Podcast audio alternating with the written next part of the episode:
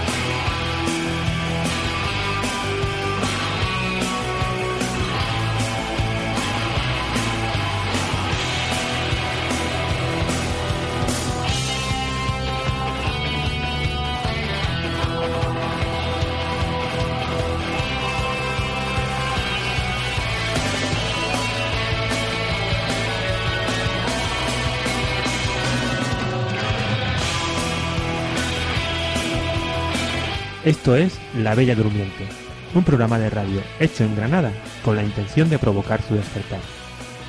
Queremos agitar los sueños, asusar los dragones escondidos en nuestras cabezas y practicar generosos el desprecio para con nuestros enemigos. hemos hecho nuestra la máxima de que donde hay comunicación no hay Estado. Desde el sur de Iberia, para todos nuestros hermanos, salud y revolución.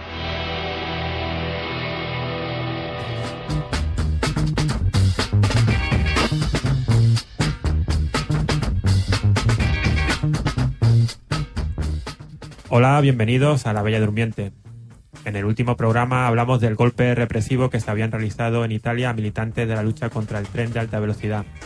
A partir de esta noticia hemos visto de acercarnos al tema de la alta velocidad, primero hablando con un compañero que ha participado en la edición del libro Pequeño Glosario Anti-TAP, que ya reseñamos en un programa anterior, que nos hablará de la lucha contra el TAP en Val de Susa, en Italia. Después hablaremos con Luis, un compañero del Carlana, que nos hablará también de la oposición al TAF en Euskal Herria.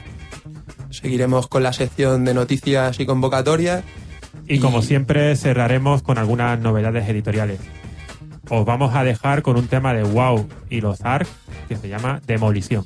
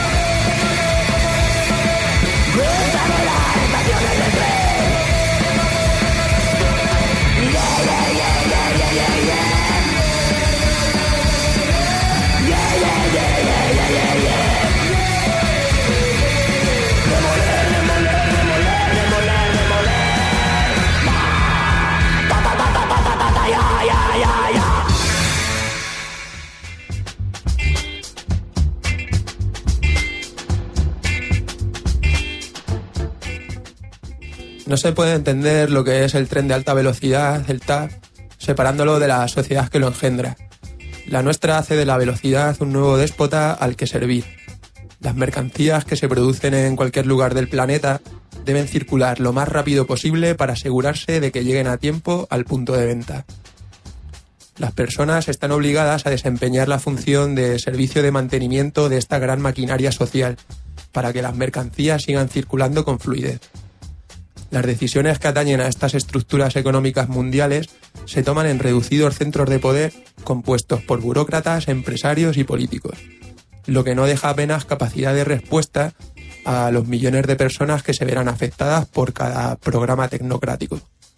El desarrollismo es la ideología de esta etapa del capitalismo. Se basa en la proliferación de grandes infraestructuras que permitan una mayor movilidad de las mercancías y en un sometimiento creciente de, las, de los recursos naturales al servicio de las necesidades industriales. El crecimiento económico no es un medio sino un objetivo en sí mismo. Grandes obras como las autopistas o las redes ferroviarias transeuropeas, a las que pertenece el TAP, tienen por misión garantizar un tráfico veloz y sin obstrucciones para las mercancías y para los asalariados que las manejan y las compran. El ritmo de crecimiento de estas infraestructuras va de la mano de la aceleración del capitalismo.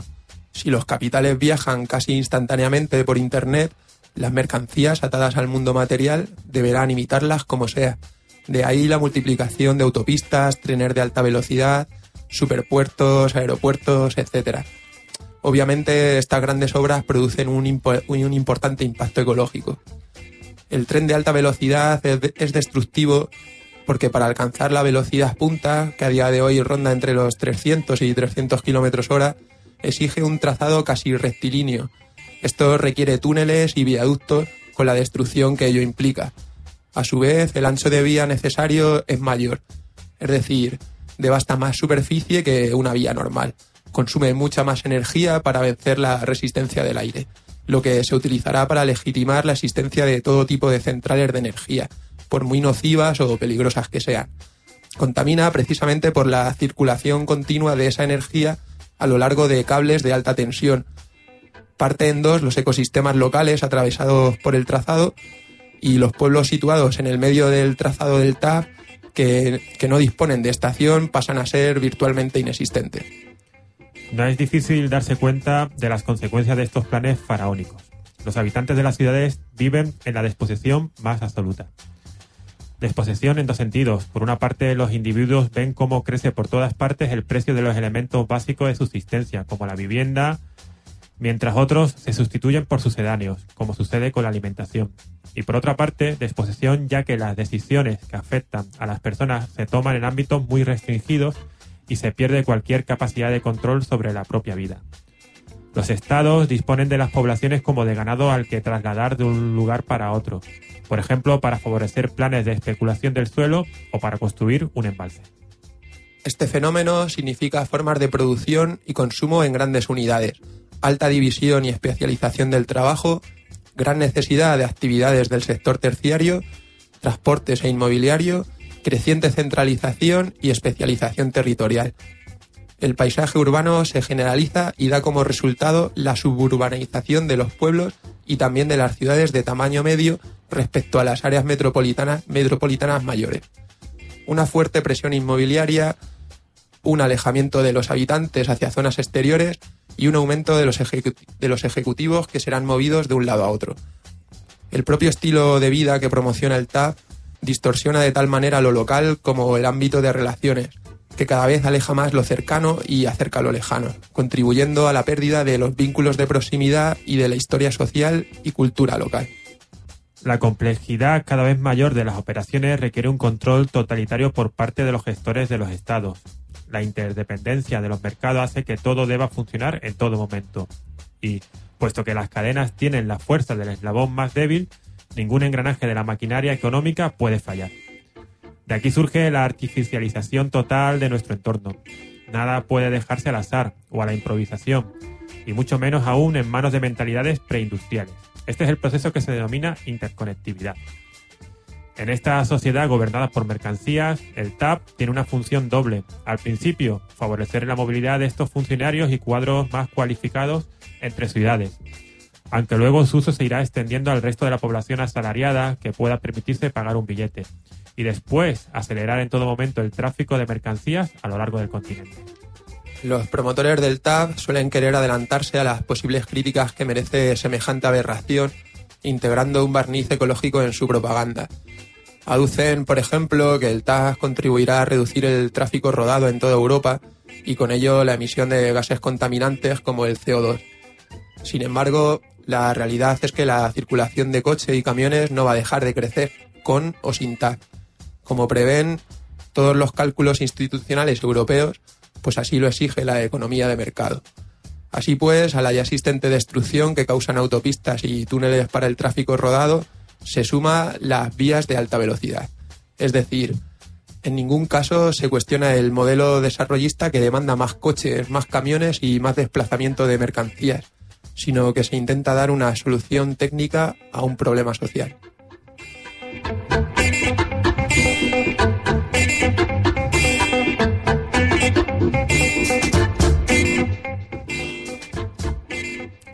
Como comentábamos antes, en el último programa dimos la noticia de las detenciones que se habían realizado en Italia a militantes contra el TAP. Eh, el, y hablábamos del Valle de, el Val de Susa o Valle de Susa, que se encuentra en el norte de Italia, en la provincia de Turín. Desde hace 20 años se viene desarrollando una fuerte lucha popular contra el proyecto de la Unión Europea de construir el Pasillo 5 que supondría la conexión ferroviaria más importante del continente, del continente que conectaría Lisboa con Kiev, atravesando los Alpes, pasando por el, por el Valle de Susa, que uniría Turín con Lyon. Ahora pasamos a llamar a un compañero, a Cristian, y que nos hablará de todas estas cuestiones y de la edición, de la reciente edición del, libro, del pequeño librito eh, Pequeño Glosario Antitap. Vamos a ver si nos coge la llamada. Hola, buenas. Hola, Cristian, ¿qué tal? ¿Cómo va esto? ¿Nos escucha bien? Sí, se escucha bien. Bueno, eh, pues estábamos comentando justamente eso, ¿no? De toda la, lucha que se ha desarrollado en los últimos 20 años en el Valle de Susa, en Italia. Y bueno, queríamos aprovechar la excusa de que habéis hecho esta edición de Pequeño Glosario Antitap, que con el subtítulo Desde Val di Susa, un pequeño mínimo, eh, espera, perdón, perdón, un equipaje mínimo en vista de la reanudación de las hostilidades. Eh, pues bueno, eh, puedes empezar a lo mejor contextualizando un poquito todo lo que ha sido la lucha en, este valle en los últimos 20 años. ¿Qué nos podrías contar sobre esto? Vale, si veis, os introduzco brevemente la historia de la resistencia contra el TAB en el valle este de Valditusa y ya luego cuento un poco más de qué va el libro, ¿no? Vale, el Valle de Susa eh, es una región que se ubica en, en el Alpe, en el noroeste italiano, en la que desde comienzos de los 90 viene teniendo lugar una, una resistencia bastante fuerte al tren de alta velocidad. Se trata en concreto del tramo italiano que uniría Turín con Lyon atravesando los Alpes eh, al paso Val di Susa, formando parte de lo que se llamó en su momento Pasillo 5, que pretendía conectar eh, Lisboa con Kiev. Mm, vamos a ver. Desde que la Unión Europea se empezó a hablar de este proyecto, la población del Valle eh, se mostró, bueno, no solo contraria a su realización, sino que además empezaron a buscar las maneras de organizarse. La manera que encontraron de organizarse fue a través de los comitatos populares, de los comitatos populares antitab, que es la forma organizativa que todavía se da no solo en el Valle de Valdisusa, sino también en muchas otras regiones italianas afectadas también con, o, con proyectos de, alta velocidad ferroviaria. Bueno, las formas prácticas que encontraron esas resistencias pues han sido muchas, han sido desde manifestaciones hasta ocupaciones en los que se han denunciado pues las consecuencias ambientales, sociales y también todos los manejes y trapicheos económicos que hay detrás del mismo, ¿no? Todos los, todo el mundo este de los intereses económicos que hay detrás de las infraestructuras. Eh, a partir del 2005 la situación se recrudece bastante y empieza una campaña mediática de criminalización de la lucha bastante fuerte eh, sobre todo en vistas de que ya mismo se tenían que iniciar los sondeos, que son, ya sabéis, el paso inmediatamente anterior al comienzo de las obras, de las obras eh, propiamente dichas, digamos. Mm, bueno, en ese momento, desde los comitatos y desde la oposición, se ocupan los terrenos, se bloquea el acceso al valle y en el puente del Seguino, que ya ha pasado a convertirse en un lugar casi mitológico, eh, se consigue en su momento salvar el paso de los carabinieri a finales de ese año, estamos recordarlo en el 2005, se declara Benaus como república independiente. Esto duraría poco tiempo, serían violentamente desalojados y a raíz de ese desalojo se realizaron huelgas en fábricas, bloqueos en autopistas, calles, líneas ferroviarias, bueno, y además hubo muchas otras acciones en solidaridad con, bueno, en solidaridad no, en, como resistencia a este, a este desalojo que se había dado. Y el 8 de diciembre consiguen volver a ocupar la zona. Em, vale, ¿me seguís? Más sí, o menos. sí, claro, sí, sí. Eh, bueno, si tenéis eh, alguna pregunta, irme diciendo, vaya. Eh, no, no, por ahora muy bien. Si quieres, que no sé si eso sería hasta 2005, cuando estás comentando este, este, desalojo y toda esta oposición. Pues si quieres, antes de pasar a los hechos más recientes de estos últimos meses, ¿no? Desde 2011, sí. háblanos un poco cómo surge la idea de editar este libro porque tú sí que estás involucrado un poquito en toda la lucha en, Navarra, ¿no? Eh, y, Sí. y esta edición surge de gente que está ahí en Navarra. Bueno, la edición surge en colaboración, en realidad originalmente tiene dos patas. Eh, en, en Navarra, entre Iruña concretamente y Barcelona. Eh, bueno, el texto lo tradujeron compañeros italianos que estaban viviendo en Navarra y la edición hicimos eso en colaboración con compañeros de, de Barcelona. Bueno, el libro, el que hemos editado aparece originalmente en diciembre del 2008, creo, eh, allí en Valdisusa, que es unos, unos años después de, de todo este proceso que os he ido contando. Y bueno, es un texto bastante curioso. La verdad es que no relata de manera muy organizada, ni muy ordenada, ni cronológica todos estos hechos, sino que lo que cuenta son relatos y anécdotas que, bueno, que si a primera vista podrían parecer un poco inconexas, de algún modo expresan toda la complejidad que hay en ese movimiento, que no es monolítico, que no tiene una sola tendencia ni una sola línea de trabajo, y, y esa es quizás una de sus mayores riquezas. Bueno, el pequeño glosario antital que se llama el, el libelo, eh, como su nombre lo indica, está organizado a modo de glosario. Es decir, que a partir de 21 palabras, eh, lo que se narra, pues eso, es esta cotidianidad compartida en los campamentos de resistencia, en las asambleas, en las barricadas y en el día a día de las luchas de estas ocupaciones de, de los territorios, ¿no? Eh, es un texto bastante literario, la verdad es que eso ayuda mucho a leerlo, la verdad es que bastante, es de bastante fácil lectura, con lo cual no quiero decir que sea un texto ligero, sino que pese a tener una, una lectura bastante agradable, se pueden extraer conclusiones bastante fuertes ¿no? de su lectura. Mm, bueno, no sé qué más os puedo ir contando de todo esto. Si queréis, bueno, os comento que al, a ese texto que aparece en diciembre del 2008, lo que nosotros le hemos añadido Sí. es una introducción que, que, bueno, que para la gente que no esté muy puesta en la historia de esta resistencia, narra eh, pues un poco lo que yo he ido contando un poco más en detalle. eh, y, y bueno, sirve para contextualizar a los que están a, a esta lucha y también para ubicar algunos personajes a los que se hace alusión a lo largo del texto. Y un poco forzados por todos los acontecimientos que, bueno, que ahora os contaré, que han pasado a lo largo del último verano en Valdisusa, nos vimos un poco forzados a agregarle, pues a modo de colofón, un, un, espacio en el que se narra desde la ocupación de, lo que ellos dieron en llamar la Libre República de la Magdalena hasta bueno hasta su desalojo y, y sus posteriores resistencias digamos Mm, si queréis os comento un poco un poco Sí, el, último verano estoy viendo que la, la edición la cerráis el- en agosto de 2011, eh, justamente después de, de los hechos que se dieron, ¿no? En el campamento este de la Madalena. Pues si quieres comentarnos un poquito este nuevo empuje en la lucha y toda la lucha eh, y todo lo que sucede durante este último año y los acontecimientos de este último mes que han sido bastante graves, ¿no? Vale. Eh, bueno, nosotros la edición la teníamos preparada ya hace unos meses y la estábamos ultimando cuando empezó a. cuando cuando llegó la fecha dada por la, el plazo dado por la Unión Europea para el inicio de las obras. El inicio de las obras estaba previsto en unos terrenos que, que los antitab de allí han ocupado precisamente para, para evitar que se empezase con estas obras. Y bueno, en ese, sobre esos terrenos se impidió las máquinas.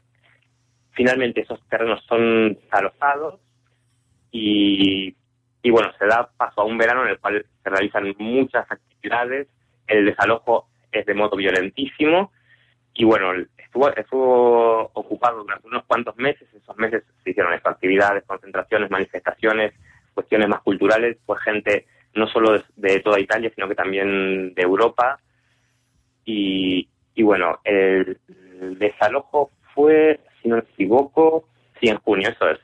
Eh, y a raíz de, de los sucesos del desalojo y de los posteriores asedios a las obras y de todas las acciones y actividades que tuvieron lugar en verano, eh, el 26 de enero se detuvo a 24 opositores al TAB y se aplicó medidas restrictivas sobre otros 14, además de realizar registros en casi 50 casas y centros sociales, no solo en Turín, que es la ciudad importante más cercana del valle, sino que también en otras muchas ciudades italianas, aunque especialmente en el Piemonte, que es la región esta, y también en Francia.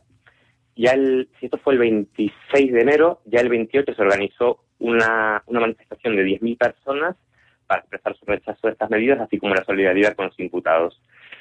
Eh, además de estas manifestaciones masivas, ha habido muchas otras acciones en solidaridad a lo largo y ancho tanto del Estado italiano como aún más allá de sus fronteras. De hecho, en Iruña hicimos una pequeña concentración y hay prevista una para en Bilbao también. De momento no tenemos mucha información sobre la expresión de los encausados. Lo que sí sí queremos recordar es una convocatoria que hay para el 25 de febrero allí, es una manifestación de Musoleno a Susa, que también tiene pinta de que será multitudinaria.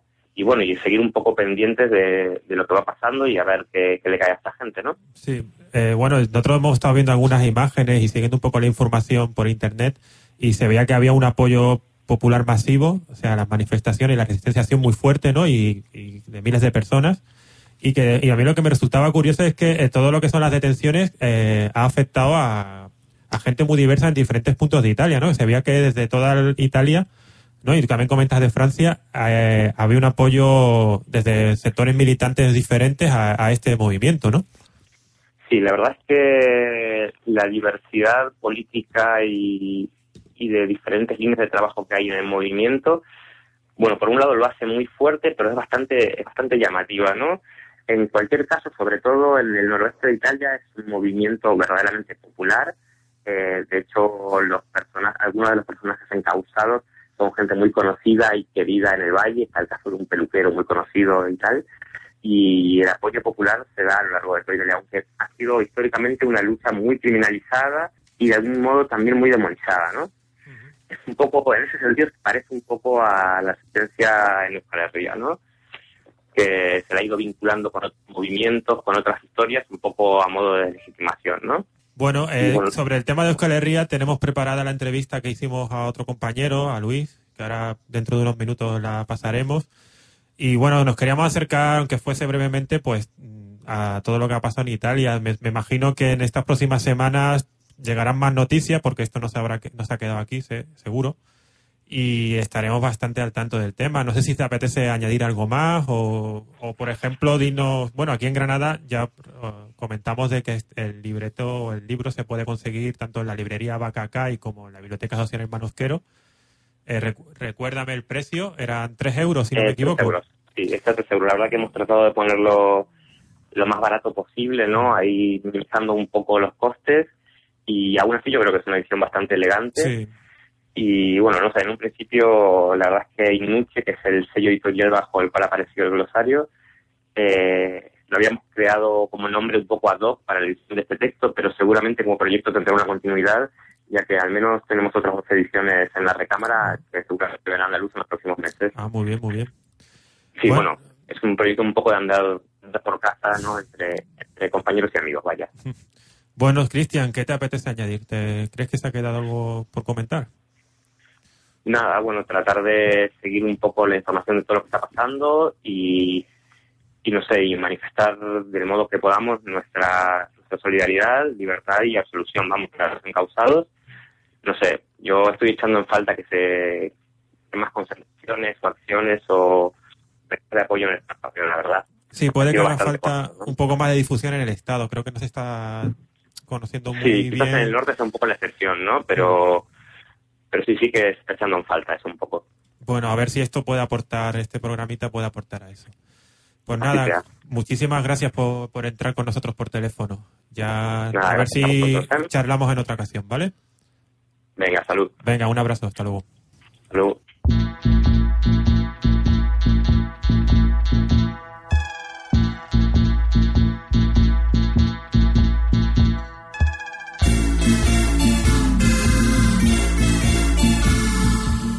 Buenos días, dijo el principito.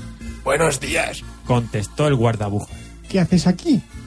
Formo con los pasajeros grupos de mil y expido los trenes que los llevan hacia la derecha como hacia la izquierda. Y un tren rápido iluminado, rugiendo como un trueno, hizo templar la caseta del guardabujas. Tienen mucha prisa. ¿Qué buscan? El mismo conductor no lo sabe. Y rugió en sentido inverso un segundo tren, rápido, iluminado, ¿Regresan ya? No son los mismos, es un cambio. ¿Y es que no se sentían contentos donde estaban? Jamás se siente uno contento donde está. Y rugió un tercer tren rápido iluminado. ¿Y ese tren persigue a los primeros viajeros? No persiguen absolutamente nada. Duermen ahí dentro o bostezan. Solamente los niños aplastan sus narices contra los vidrios. Solo los niños saben lo que buscan. Los niños pierden el tiempo con una muñeca de trapo, que es lo más importante para ellos. Si se la quitan, lloran. Qué suerte la suya. El Principito, capítulo 22.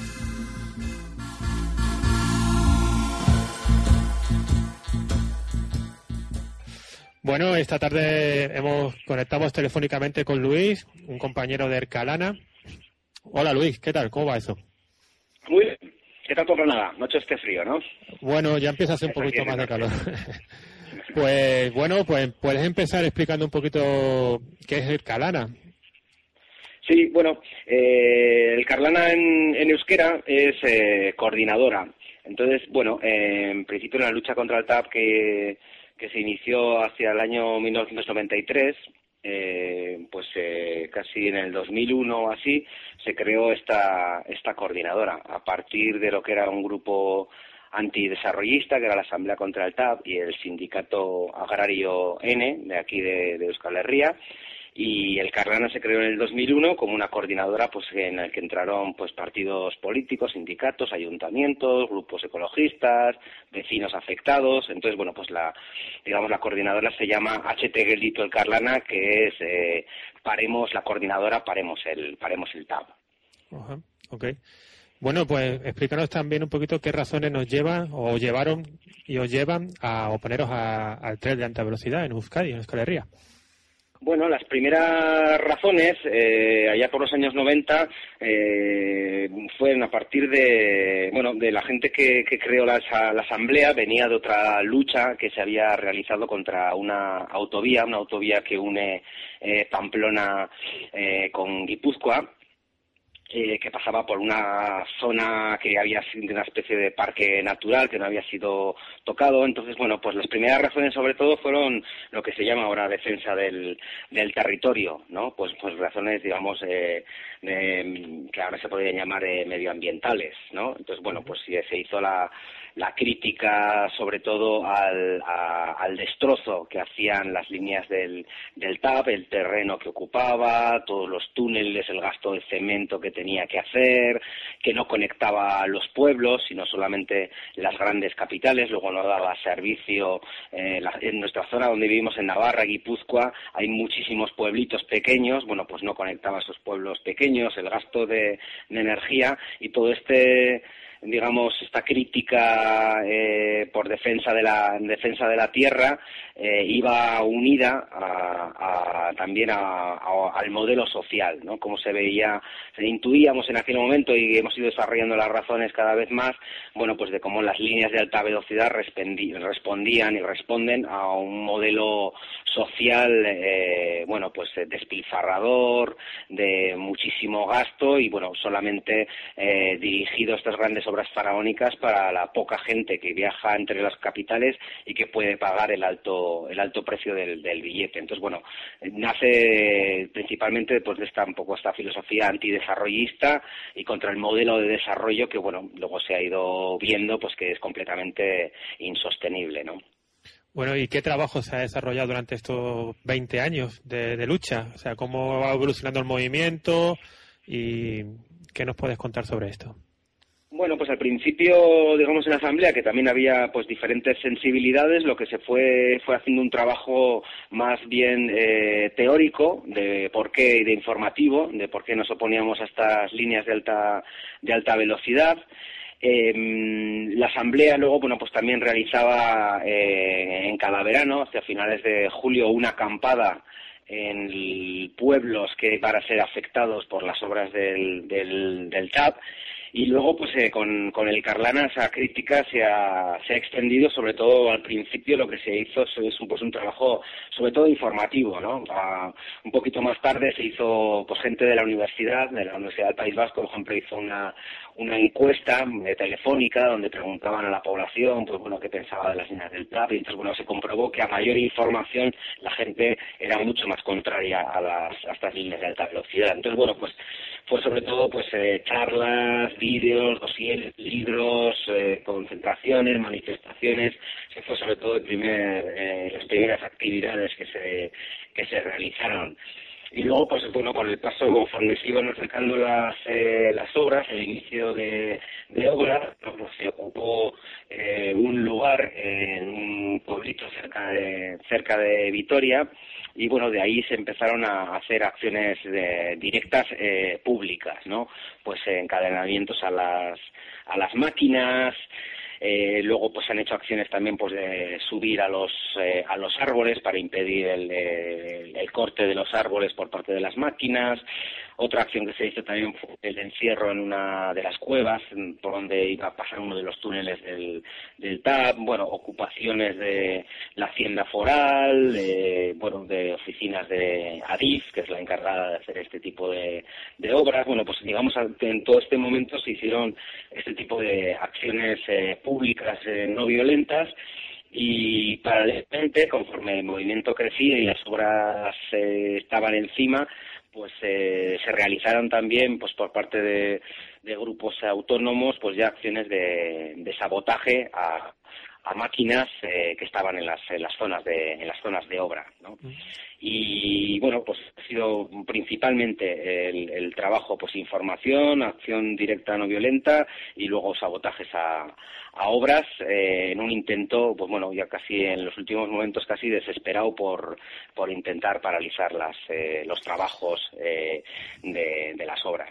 ¿Cuál es, ahora mismo en qué situación se encuentran estas obras cómo de avanzada están bueno, pues eh, digamos que la, la política que, que, han realizado es, eh, digamos que en, en, las, eh, en, el, en el TAP, eh, en, en Euskal Herria, en la zona de Vizcaya y Guipúzcoa es una zona bastante montañosa. Entonces, bueno, lo que han hecho es todo lo que es el terreno no montañoso, que no tienen que realizar túneles. Para que nos hagamos una idea, esta, esta línea de alta velocidad en, en el País Vasco, lo que sería Álava, Guipúzcoa y, y, y Vizcaya, el, el 80% de, de por donde circula va en túnel. Luego es una obra carísima, donde hay que horadar los túneles, bueno, pues con muchas implicaciones también, eso se ha trabajado en lo que es la hidrogeología de, de las montañas, como pues eh, se van secando fuentes, etcétera, y, y bueno, eh, lo que han ido haciendo es avanzar las obras, sobre todo en los terrenos que eran más sencillos, ¿no? Uh -huh. Y se han paralizado eh, en donde están los túneles, es lo que más les, les está costando. Entonces, bueno, pues ahora, por ejemplo, el gobierno vasco dice que pues se realizado, por ejemplo, en la línea de desde Vitoria a Vizcaya un 80% de la obra, pero bueno, lo que se ha realizado sobre todo es el destrozo, lo que más se ve, ¿no? De, bueno, un poco para dar la sensación de que esta obra es irreversible. También ha tocado la, a partir del 2007-2008 la parte de la crisis, el proyecto era cada vez más cuestionado ya no tanto por razones eh, medioambientales o antidesarrollistas sino también pues por el propio despilfarro que, subí, que, que supone.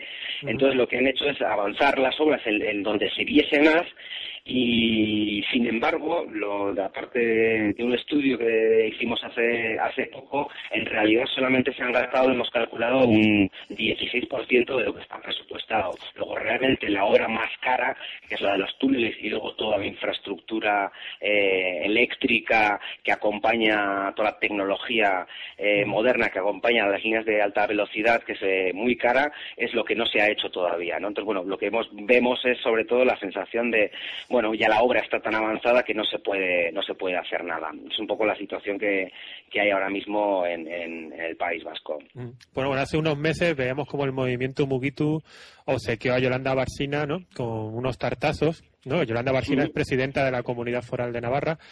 Sí. Eh, háblanos un poquito de tanto del movimiento Mugitu y de las acciones que, que ha estado re realizando. Bueno, eh, se veía un poco, como te he dicho antes, pues el tipo este de acciones, digo, digamos, tipo sabotaje, o también acciones directas, pues colgarse a sitios, encadenamientos, se veía un poco que, bueno, pues que el, número de personas que podían participar en esas acciones era un número reducido, y además cada vez eh, la gente que participaba en esas acciones o que participa, eh, bueno, pues iba enmarronando, iba teniendo pues ya un año de sentencia, eh, multas, etc etcétera. Entonces, bueno, lo que el movimiento Mugitu ha estado pretendiendo de alguna manera era hacer acciones eh, colectivas más amplias, que pudiese participar más gente y que a la vez también fueran denuncia de las eh, de las obras que ya estaban en, en, marcha. Entonces, bueno, pues algunas de las acciones que se han ido eh, realizando, por ejemplo, han sido pues en, en 25 ríos de, de Euskal Herria de la parte sur, bueno, pues pintar los ríos de verde para denunciar todo el impacto hidrogeológico que tenía. Otra de las acciones que se hizo fue mandar una carta, una carta falsa, eh, imitando eh, las cartas que manda Hacienda cuando se hace la declaración de la renta, en la que se, se avisaba a la población de que habría que pagar pues unos 5.000 euros por persona para pagar las obras del TAP, lo cual también tuvo pues bastante eh, eco, pues porque la gente empezó a llamar a Hacienda, a los gobiernos, de cómo podía ser que eso tuviesen que pagar. Bueno, eran datos, bueno, pues eh, lo que costaba la obra dividido por cada persona que vive aquí, ¿no? Bueno, luego se han ido otro tipo de acciones, como poner, pues, eh, eh, miles de multas en diferentes, en los coches por exceso de velocidad en el que bueno pues se le ponía la multa también para pagar el, el TAP. Se han hecho buzoneos masivos de 80.000 100.000 cartas informando de de los impactos, bueno, pues eh, pintadas, eh, bueno, y todo esto ha ido, eh, bueno, sellado también en los, en los billetes, en el que se pone la cifra que a cada persona le costaría eh, las líneas del TAP, y bueno, con el tiempo que lleva Mugitu, que ha sido pues en un año y algunos meses, pues eh, se intentó darle un tartazo en una reunión que había en Bayona a Pachi López, que iba a una reunión eh, en la que se hacía con Aquitania y, y, el País Vasco para desarrollar las obras del TAP de otras infraestructuras, eh, no aparecieron y luego se presentó la ocasión en lanzar esta tarta pues a Yolanda Barcina en una reunión de, de los eh, del convenio de los Pirineos donde se reúnen de ambos lados de los Pirineos las diferentes regiones y bueno pues se le lanzó la, tarta también bueno pues como la, la responsable principal y política de la alta velocidad en, en, en Navarra. Y bueno pues parece que no no ha sentado muy bien porque eh, casos que normalmente en Francia no son considerados delitos y de hecho cuando se lanzó esos tres casos a la presidenta eh, ni los compañeros ni fueron detenidos ni identificados y sin embargo al volver eh, al Estado español bueno pues la señora Yolanda Barcina lo que ha hecho es eh, detenciones mandó a la policía foral la policía autonómica de Navarra a detenerlos y ahora mismo pues eh, están con un caso pendiente en la Audiencia Nacional con acusaciones de seis años de, cárcel por atentado a la, a la autoridad. Joder. Bueno, eh, eh, bueno, lo que es el movimiento Mugitu se circunscribe solo a, a, toda Euskadi, a toda Escalería o también a Navarra. ¿O eso actúa sí, sí, a todo Escalerría. Vale, sí, vale. sí, a todo Escalerría, sí, Escalerría Sur, digamos, lo que se considera aquí por las eh, tres provincias del País Vasco y, y, Navarra. En realidad es un movimiento, eh, bueno, de alguna manera está cuajando un poquito, pero bueno, lo que se pretendía era un movimiento masivo de desobediencia. Entonces era un poco darle vueltas de qué manera se puede hacer desobediencia de una forma más masiva, ¿no? Y bueno, ¿y cuál es la situación en Navarra, no? Que comentábamos hace un ratito que, que aunque en Euskal Herria estaba todo un poco más de capa caída, ¿no? Porque estaban las obras ya eh, como ejecutándose y no había mucha fuerza, parece que en Navarra sí que había un poco más de energía, ¿no? O de ánimos ahora mismo. Sí, un poco a raíz de, claro, bueno, después de toda la lucha durante años que se, se ha llevado en el, en el País Vasco, bueno, hasta convocar manis de 15.000 personas y con una, digamos, en gran parte de los pueblos, sobre todo en, los pueblos de Guipúzcoa y, y Vizcaya, con una gran oposición. Bueno, se vio que a pesar de toda esa oposición, eh, una incapacidad final de parar la obra en el momento en que entraban las, máquinas, ¿no? Eso hizo que el movimiento hacia el 2008 o así, bueno, pues entrase un poco en, el, en el desánimo, ¿no? Entonces el proyecto que hay en Navarra, que es, eh, digamos, eh, lo que llamamos el corredor navarro, que es el que une la Y vasca desde Guipúzcoa, pasando por Pamplona hasta Zaragoza para enlazar con la línea de alta velocidad Madrid-Barcelona, bueno, como el proyecto iba más retrasado, pues digamos que también ha habido más oportunidad de extender eh, la lucha anti contra el TAP eh, con todo el, digamos, la, abandonando, bueno, no abandonando, pero sí haciendo más insistencia en todo el despilfarro que supone pues un proyecto que costaría unos 4.000 millones de, euros, que es, por ejemplo, bastante más de lo que son los presupuestos de, Navarra en un momento, bueno, pues de, recortes sociales, de despidos masivos, etcétera. Entonces, bueno, pues en ese momento nos encontramos y en Navarra han empezado las obras también en la parte en la parte sur y bueno, pues veremos si de alguna manera hay capacidad para, para pararlas o incluso a lo mejor el propio proyecto por falta de dinero puede ser que se, que se pare en un momento dado por parte del poder. Bueno, Luis, eh, se nos está acabando un poquito el tiempo. Eh, seguramente tendrían muchas más cuestiones en las que hablar. Pero bueno, antes de terminar, aparte de que si quieres añadir algo que se nos haya quedado en el tintero, ¿dónde podemos conseguir más información sobre todo lo que está pasando con el TAP en Euskal Herria, en Navarra? ¿Qué páginas, qué colectivos puedes darnos como referencia? Bueno, pues a lo mejor eh, principalmente en la página htgelditu.org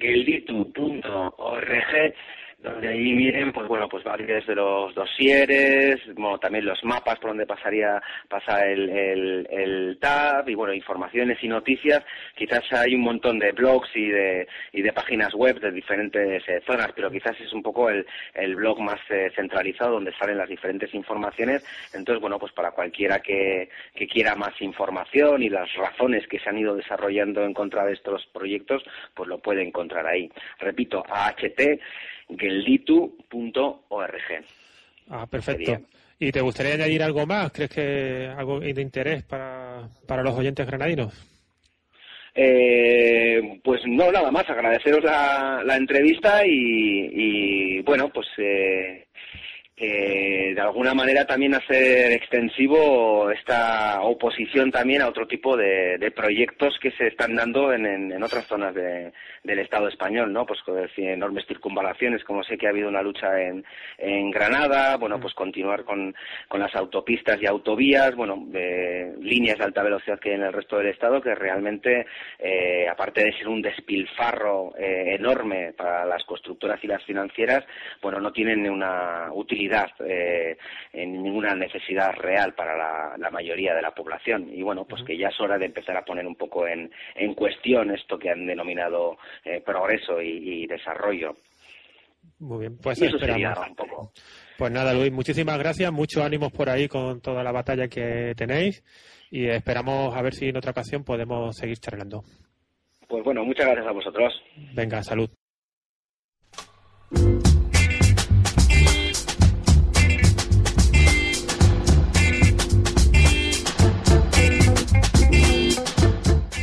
Bien, pues seguimos con el programa.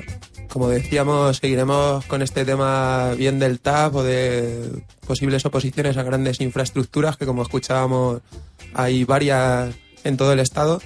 Y vamos a pasar al siguiente bloque.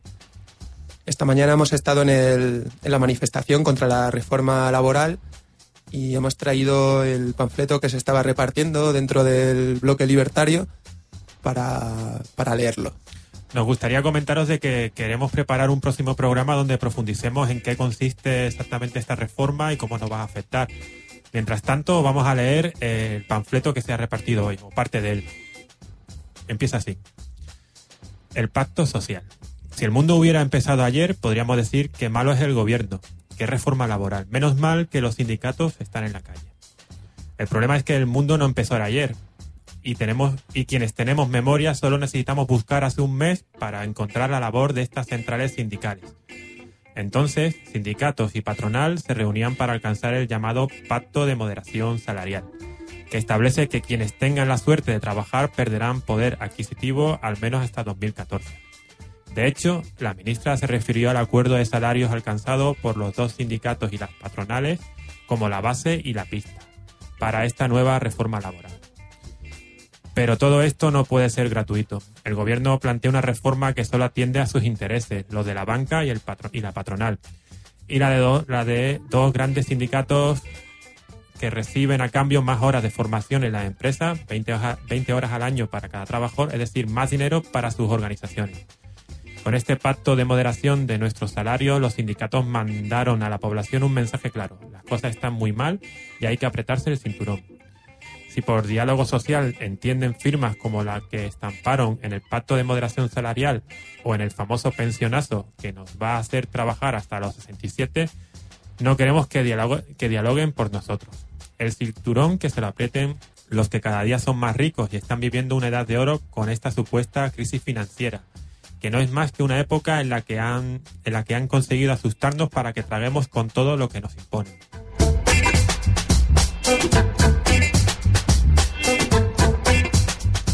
¿Por qué la movilización ahora? Como pasó el 29 de septiembre de 2010, parece que ahora los dos sindicatos mayoritarios salen a la calle con la boca pequeña, pidiendo que sea la ciudadanía la que tire del carro. Aunque haya gente que empuje las bases de estos sindicatos, y quiera realmente fomentar una movilización ciudadana, estas organizaciones dirigidas desde la, desde la cúpula jamás lo permitirán. Juegan con nosotros y nosotras, nos movilizan para que no digamos que no hacen nada, como dijo el representante de comisiones obreras en el comité de empresa de Cetursa a sus trabajadores hace dos meses, y así puedan recibir una buena cantidad de votos que, asegura, que asegure una mejor cantidad de subvenciones estatales. Si realmente estos sindicatos quisieran una huelga general, ¿a qué esperan? ¿O lo que quieren es otro fracaso como el del 2010, con una huelga completamente descafeinada? Si por huelga o movilización entienden estos paseillos de merienda que nos dejen en paz, el pueblo ya se movilizará. Imaginemos la poca vergüenza que tienen algunos que en la última huelga un piquete anarquista tuvo que sacar de un bar de San Juan de Dios a dos militantes de comisiones obreras y UGT que después de un paseo manifestación estaban de cañas con las camisetas de la huelga dándole dinero a un esquirol.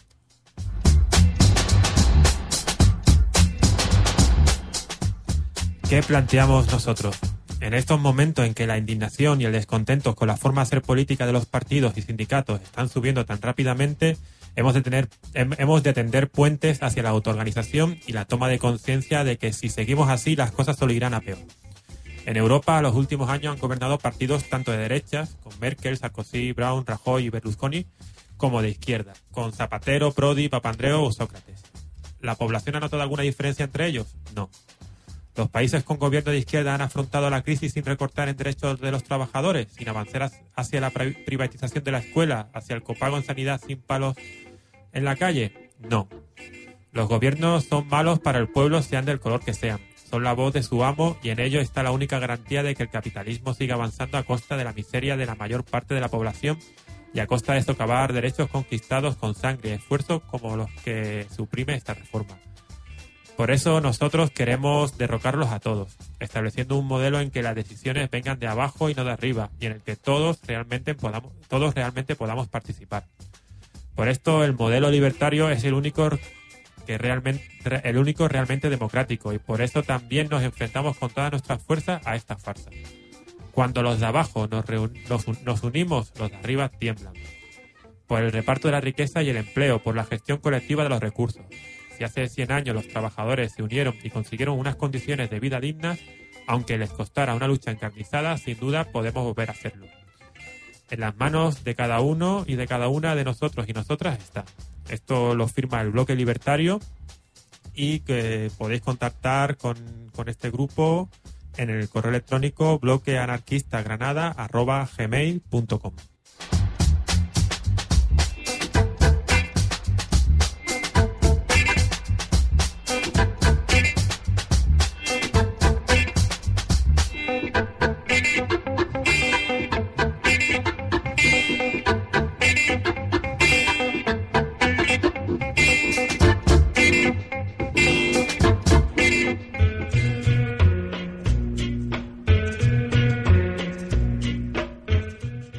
pasamos a la siguiente sección del programa, las noticias y las convocatorias. Siguen las acciones de Stop Desahucios en Granada. Un centenar de personas convocadas por el grupo Granada Stop Desahucios del movimiento 15M se concentraron el jueves por la mañana ante las puertas de la sucursal del banco en Gran Vía para protestar por las amenazas de desahucio de unos vecinos del Seigneur. Para que ninguna de estas amenazas de desahucio quede sin respuesta, la plataforma ha vuelto a movilizar, a un centenar de personas que entre vítores como indultan al banquero, desahucian al obrero, han dejado claro que no se quedarán de brazos cruzados mientras existan casas sin gente y gente sin casas. Aunque la intención inicial era volver a tomar el banco como el pasado 30 de enero, la policía impidió la entrada de los indignados que han exigido nuevamente la dación en pago para ambas familias, es decir, que la entrega de sus respectivas viviendas sal de la deuda con el banco, así como un alquiler social. Stop Desahucios ya atiende a 70 familias de la ciudad amenazadas por embargo. El grupo reconoce que resulta difícil saber la cifra exacta de afectados por la hipoteca. Recientemente se han sumado los casos de 30 familias del Distrito Norte.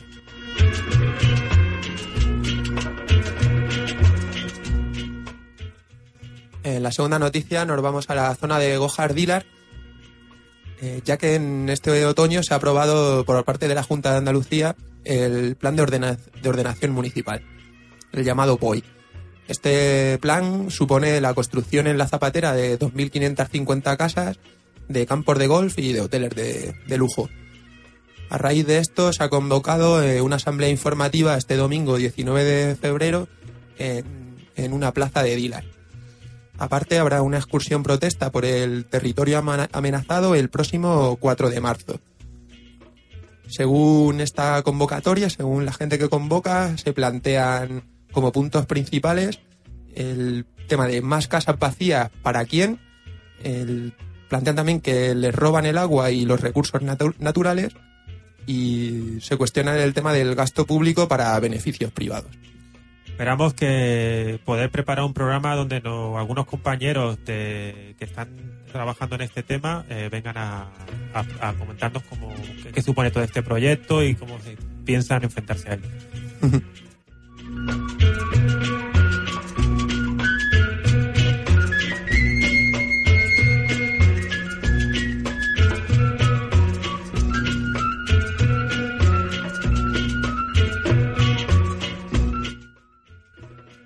continuación seguimos con las reseñas.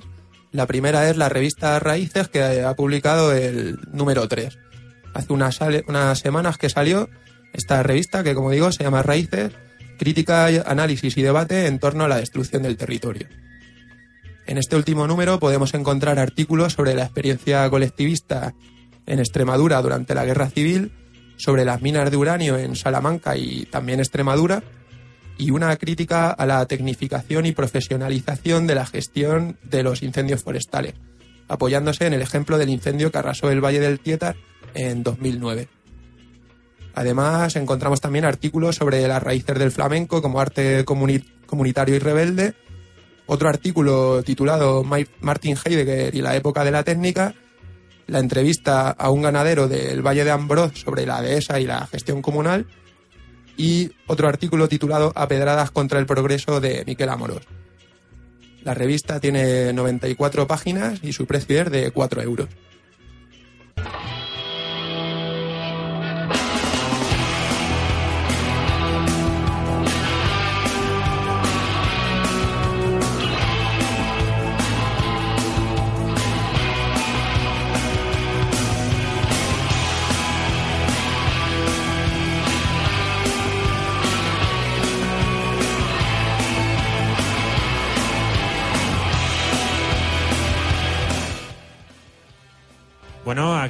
Hasta, aquí el programa de esta semana. Os vamos a recordar nuestros contactos.